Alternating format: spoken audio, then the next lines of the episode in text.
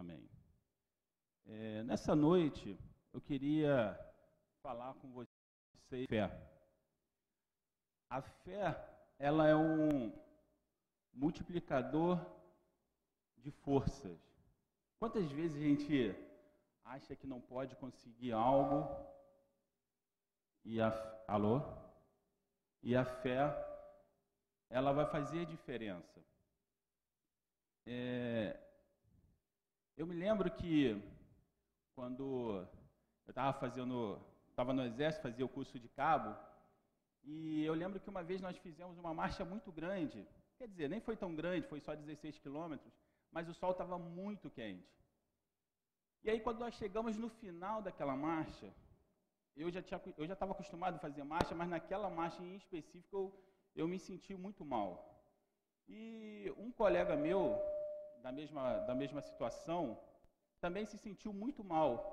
E aí eu lembro que nós chegamos nós chegamos na, no acampamento e aí ele tirou o suspensório, jogou no chão, tirou a mochila e falou assim: Eu não quero mais, eu, é, eu não aguento mais, para mim não dá mais. E aí, o, na, na ocasião, o tenente foi falar com ele. Vai, estar um som esquisito. E na ocasião, o tenente foi falar com ele e aí ele, ele falou assim, ó, oh, eu não aguento mais, eu não quero mais. E o tenente falou assim, olha, só que está no começo do acampamento. Não tem como mandar você embora para casa. Você precisa ficar até o final do acampamento. Quando chegar no batalhão, eu te desligo do curso, sem problema. E o interessante é que ele ficou naquele acampamento, cumpriu todas as etapas, voltamos para o batalhão, e aí, quando chegou no batalhão, ele falou assim: realmente eu conseguia, eu teria conseguido. Aí o tenente chegou para ele e falou assim: só que eu vou te desligar. Eu só não te desliguei lá que eu queria mostrar para você que você conseguiria. Você só desistiu porque você não teve perseverança. Mas eu provei para você que você conseguiria. Você conseguiu, mas agora eu vou te desligar do curso. E, infelizmente, ele não conseguiu concluir o curso.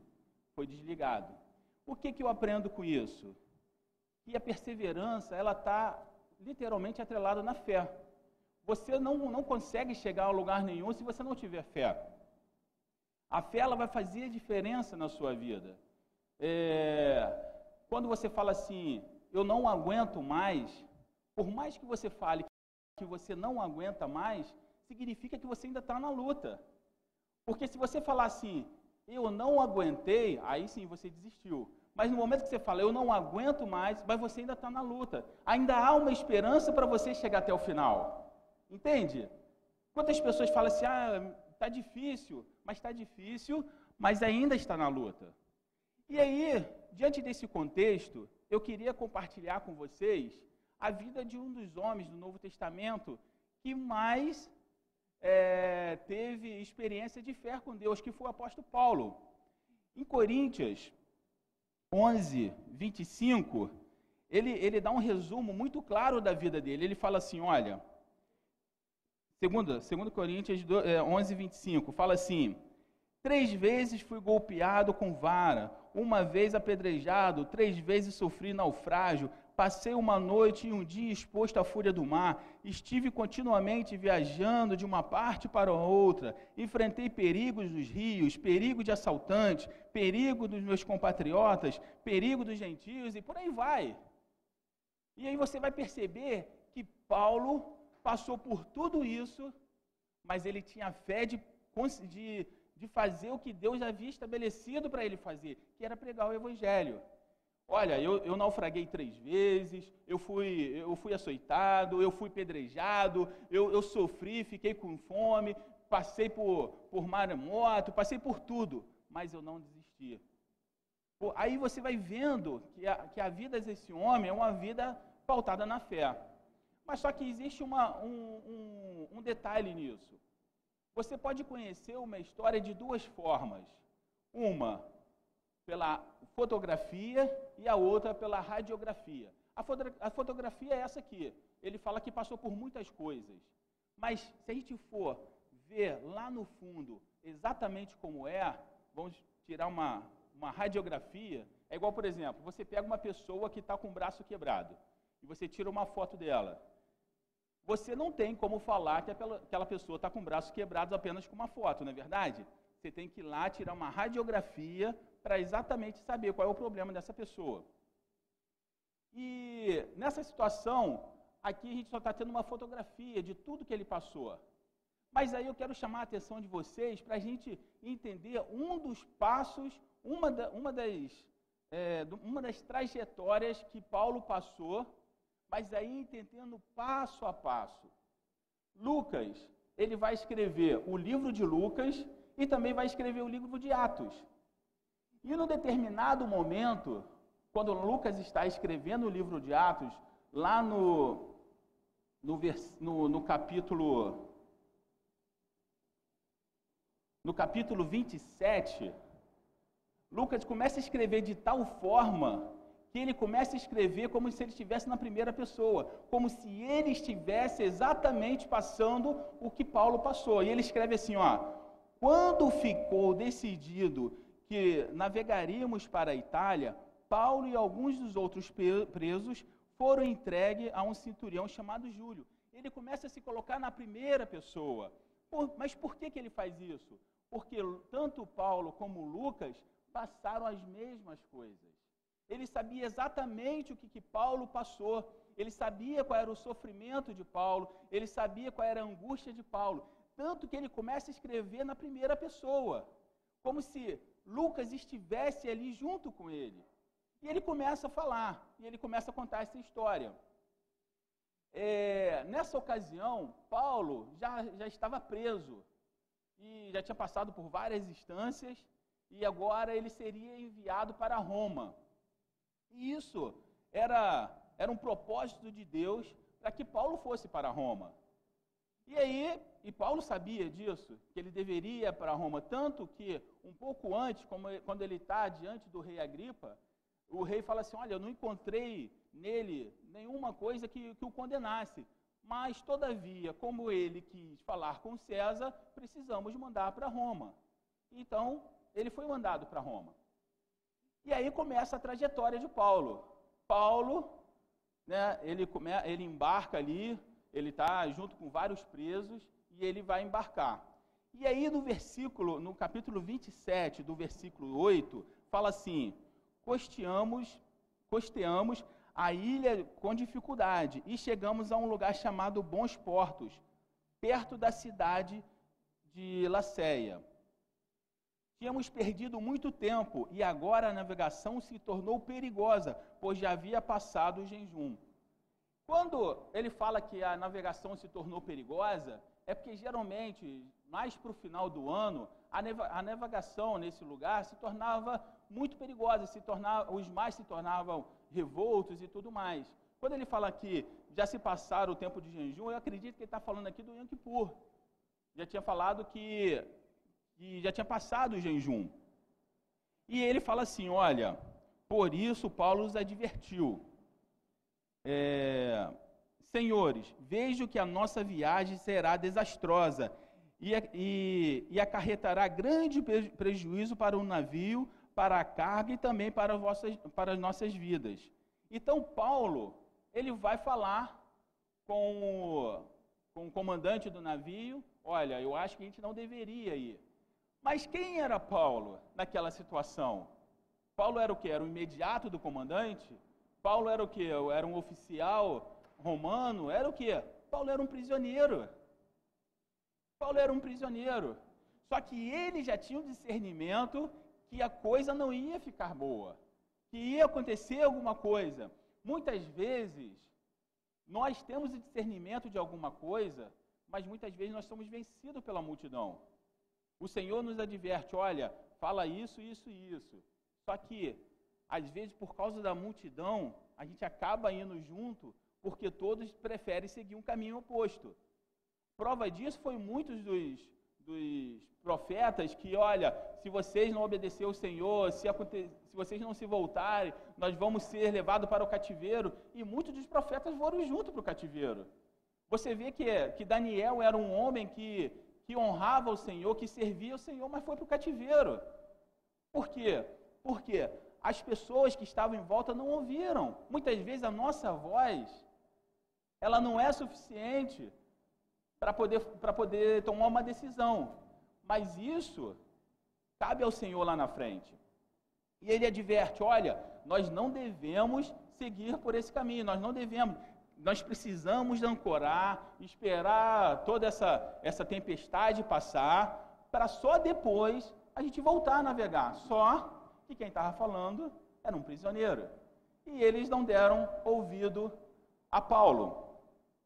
E aí, no versículo no versículo 15, diz assim: O navio foi arrastado pela tempestade, sem poder resistir ao vento, assim cessaram as manobras e ficaram à deriva, passando ao sul de uma, de uma pequena ilha chamada Clauda. É, foi com dificuldade que conseguimos recolher o, o barco salva-vidas. Então, depois que, que Paulo avisa e o comandante não dá ideia para ele, eles vão navegar. E eles pegam uma tempestade tão grande, tão grande, que eles já não conseguem mais controlar o navio. E eles deixam o navio à deriva. Olha, não tem como. A tempestade ela é demais. E o navio fica à deriva. Muitas vezes, por nós não ouvirmos a palavra de Deus, nós ficamos à deriva. Muitas vezes, a gente, Deus usa pessoas para falar conosco, só que a gente não acredita que é a palavra de Deus. E quando isso acontece, e a gente toma nossas decisões pelas nossas próprias, nossa própria capacidade, com certeza o nosso barco vai ficar à deriva. Só que Paulo já havia avisado: olha, vai vir um grande prejuízo. Vai ter prejuízo se vocês não ouvirem. Mas eles não ouviram. E isso me faz pensar que a palavra do Senhor, Deus pode usar qualquer pessoa. Não necessariamente o pastor, não necessariamente o profeta. Deus usa quem Ele quer, na hora que Ele quer. O que nós precisamos ter é discernimento para saber se essa é a voz de Deus. Na verdade, Deus usa até uma mula. Não usou uma mula no caso de, de Balaão. Deus usa quem Ele quer. E aí eles passam por essa dificuldade. É, no versículo 20, a coisa fica pior ainda, que ele fala assim: não aparecendo nele sol nem estrelas por muitos dias, e continuaram a bater-se sobre, sobre nós grande tempestade. Finalmente per, é, perdemos toda a esperança de salvamento. E aí, muitas vezes, quando nós estamos à deriva, nós perdemos toda a nossa esperança. Isso me faz lembrar o que fala em Jó 19, 10. Fala assim: olha. Ele me arrasta por todos os lados, enquanto eu não me vou. Desarraiga a minha esperança como se arranca uma planta. Aqui é Jó falando: olha, Deus tirou minha esperança como se fosse uma, uma planta. Ele me jogou para lá e me jogou para cá. Só que mesmo nesse, nesse capítulo, no final, ele vai falar assim: olha. É, mas eu sei que o meu redentor, meu redentor vive e que por fim se levantará sobre a terra. Eu posso perder minha esperança por causa das minhas próprias ações, mas no momento que eu falo assim, Senhor, estou disponível a ouvir a Sua voz, não é da forma como eu penso. Quando eu coloco no meu coração que eu não devo mais dar ordens a Deus, aí sim, aí o Senhor vem. E aí, no nosso coração, vem a palavra que Jó falou: Bem sei que o meu redentor vive, e que por fim sobre a terra virá. Ou seja, o poder de Deus está acima de qualquer coisa que pensamos, sonhamos ou imaginamos. Mas no momento em que nós tomamos consciência da nossa posição, nos humilhamos perante o Senhor. E aqui fala é, que os homens perderam a esperança. Já não tinha mais esperança. Eu fico imaginando, alguém já viu aquele filme é, Mar em Fúria, das ondas gigantescas que vem e o mar vai, vai lá embaixo e só. É, deve ser uma coisa aterradora ficar numa tempestade como essa. Você só fica esperando qual vai ser o momento em que o barco vai virar. E aí, o pior não é virar o barco. O pior é que quando o barco virar, você tem certeza que você vai morrer. Alguém já ficou alguma vez preso é, na praia sem conseguir chegar na areia? Alguém já, já passou por essa experiência alguma vez? De entrar e de repente não conseguir sair? Já passou? Já percebeu quando você tenta sair, tenta sair e daqui a pouco as suas forças começam a ir embora? Só que a diferença quando você está na praia é que a areia está logo ali. E de repente vai vir um salva-vidas te tirar dali. O cara vai entrar, vai vir com aquela prancha, vai te tirar e, pô, tá tudo salvo. Agora imagina o navio tombando no mar que você olha para um mar sem fim. Só água. Você olha para frente, água, para o lado, para o lado, para trás, só tem água. Cadê a esperança? Acabou. Não há mais esperança. Só que isso acontece na nossa vida no dia a dia. Muitas vezes nós estamos diante de problemas que a gente não tem mais esperança. Muitas vezes nós, nós nos metemos em confusões que a gente fala, olha, não dá, não tem mais esperança. Como dizem, né? A casa caiu. Não dá para fazer mais nada. Só que a esperança, ela tem que vir de Deus. Para você falar assim, olha, bem sei que o meu redentor vive. Ou seja, o, a minha esperança, o meu socorro vai vir de Deus. Porque com certeza lá naquele alto mar não vai aparecer um jet ski para me salvar. Não vai aparecer um, um guarda, um salva-vidas nadando contra a correnteza para me salvar. E aí os caras ficam pensando, olha, esse navio vai afundar. Mais cedo ou mais tarde nós vamos ir para o fundo do mar. Só que Paulo já tinha falado, olha, isso ia acontecer. Eu acho que o pior das coisas, o pior de quando você quebra a cara, não é quando você quebra a cara, é quando chega alguém e fala para você: Eu te avisei. Já passou por isso? Sabia que isso ia acontecer. Eu acho que isso é o pior. Porque alguém te avisou e você, pensando que sabia mais do que o conselho, foi lá e fez. E aí quebrou a cara. Muitas vezes você quebra a cara e fica lá na sua encolha, né? Justamente para não ouvir. Eu te avisei. Tá vendo? Eu falei que isso ia acontecer. Não é verdade? É mentira? Eu estou falando alguma mentira? É verdade. E aí, no versículo 21, vai falar assim: Visto que os homens tinham passado muito tempo sem comer, Paulo levantou diante deles e disse: Os senhores deveriam ter aceitado o meu conselho de não partir. Os senhores deveriam ter aceitado o meu conselho de não partir de Greta, pois assim teria evitado esse dano e prejuízo. Mas agora recomendo-lhes que tenha coragem, pois nenhum de vocês perecerá a vida, apenas o navio será destruído. E aí ele começa a falar: olha, só o navio vai ser destruído. Um pouco mais atrás vai falar que o mar estava tão revolto que eles começaram a jogar as cargas fora. E eu fico pensando que a finalidade de um navio é levar uma carga. Quando você não leva uma carga, você toma um prejuízo. Só que Paulo já tinha falado: vocês vão tomar prejuízo.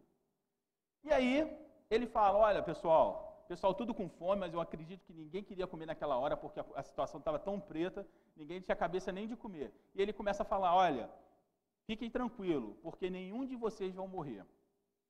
E eu fico imaginando a fé desse homem, o mar subindo, o mar descendo, porque na verdade Paulo se, se encontra nessa situação não por causa dele, mas por causa da maioria, porque ele havia avisado. É diferente do caso de Jonas, quando Deus fala assim: olha, vai lá em Nínive e prega para aquele povo. E Jonas fala assim: não, não vou lá nada não, vou pegar um navio aqui ó, e vou embora.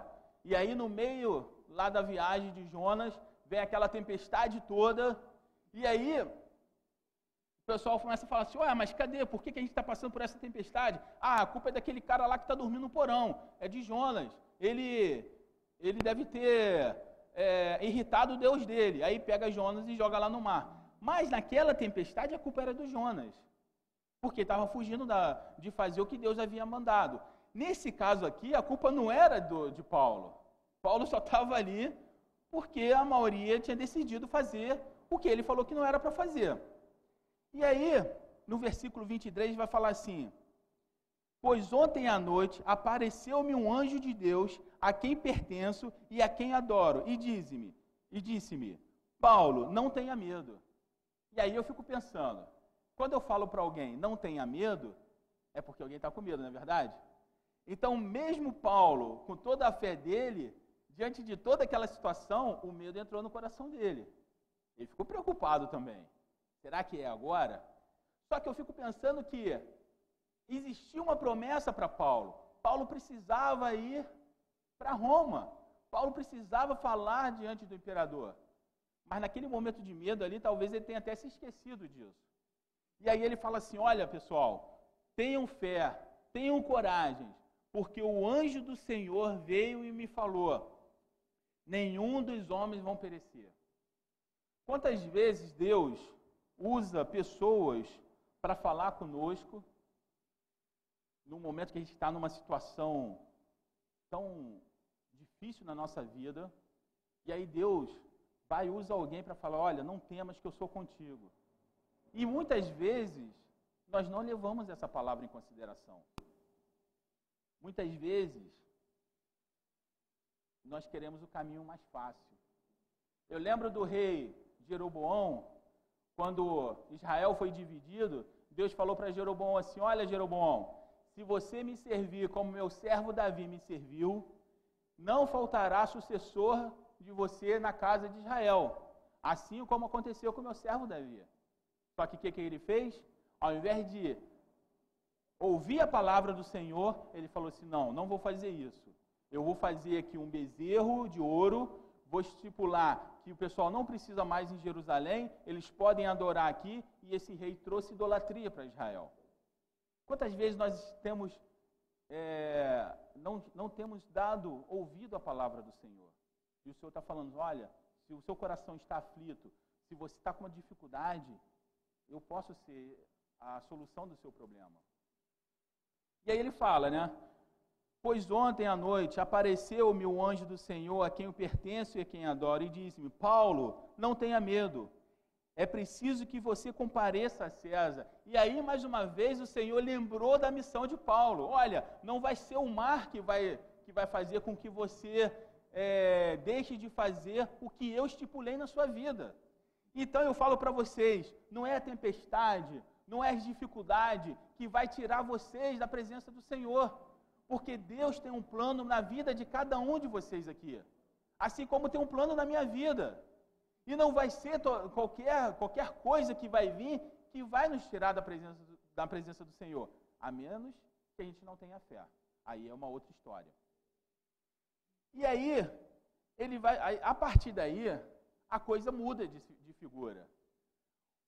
O cara que era o prisioneiro, ele se torna agora, o, o Paulo, que era o prisioneiro, ele se torna agora o chefe da, da embarcação. Ele começa a falar: olha, vão fazer isso, vão fazer aquilo. E aí você vê no versículo, no versículo 38, não, no versículo 34, ele fala assim: agora eu os aconselho a comerem algo, pois só assim poderão sobreviver. Nenhum de vocês é, nenhum de vocês perderá um só fio da, do, de cabelo sequer.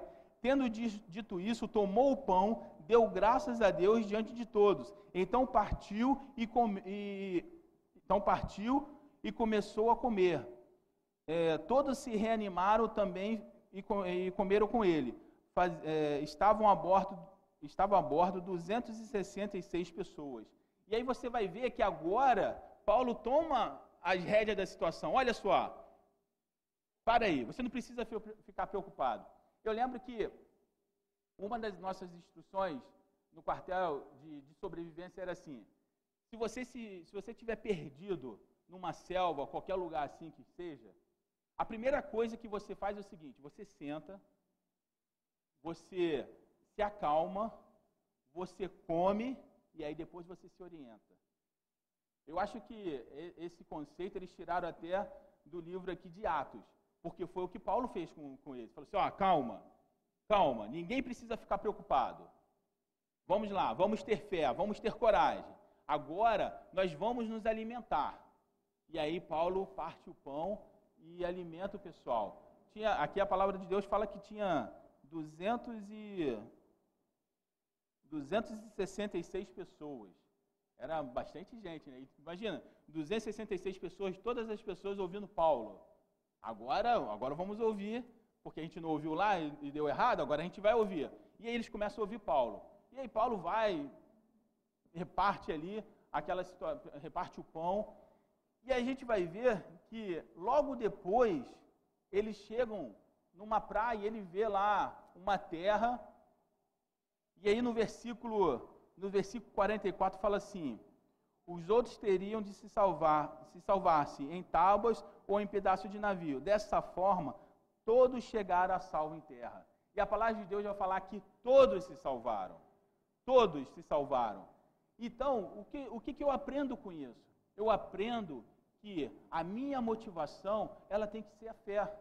Qual é a sua motivação hoje? O que, que te motiva? O que, que te faz acordar todos os dias e ter foco? Porque o Senhor diz que ao cansado ele dá força, ao abatido ele dá ânimo, e ao triste ele dá alegria de viver. Mas muitos vão dizer que isso não é possível. Muitos vão dizer que não tem condições disso acontecer. Mas eu falo para vocês: encontre o caminho para fazer a vontade de Deus. Não os caminhos, não qualquer caminho, mas o caminho, porque Jesus disse: eu sou o caminho, a verdade e a vida. E em outra parte ele vai dizer: Ninguém que vem a mim, eu os lançarei fora. E se você acredita nessa palavra, dá um glória a Deus, porque o Senhor está falando para você: olha, se você está fraco, eu sou sua força. Se você está abatido, eu vou te dar um ânimo. Se você está triste, eu vou te dar alegria de viver. Porque eu sou o caminho, eu sou a verdade e eu sou a vida. Vamos lá, ó. O caminho, a verdade, você não será enganado.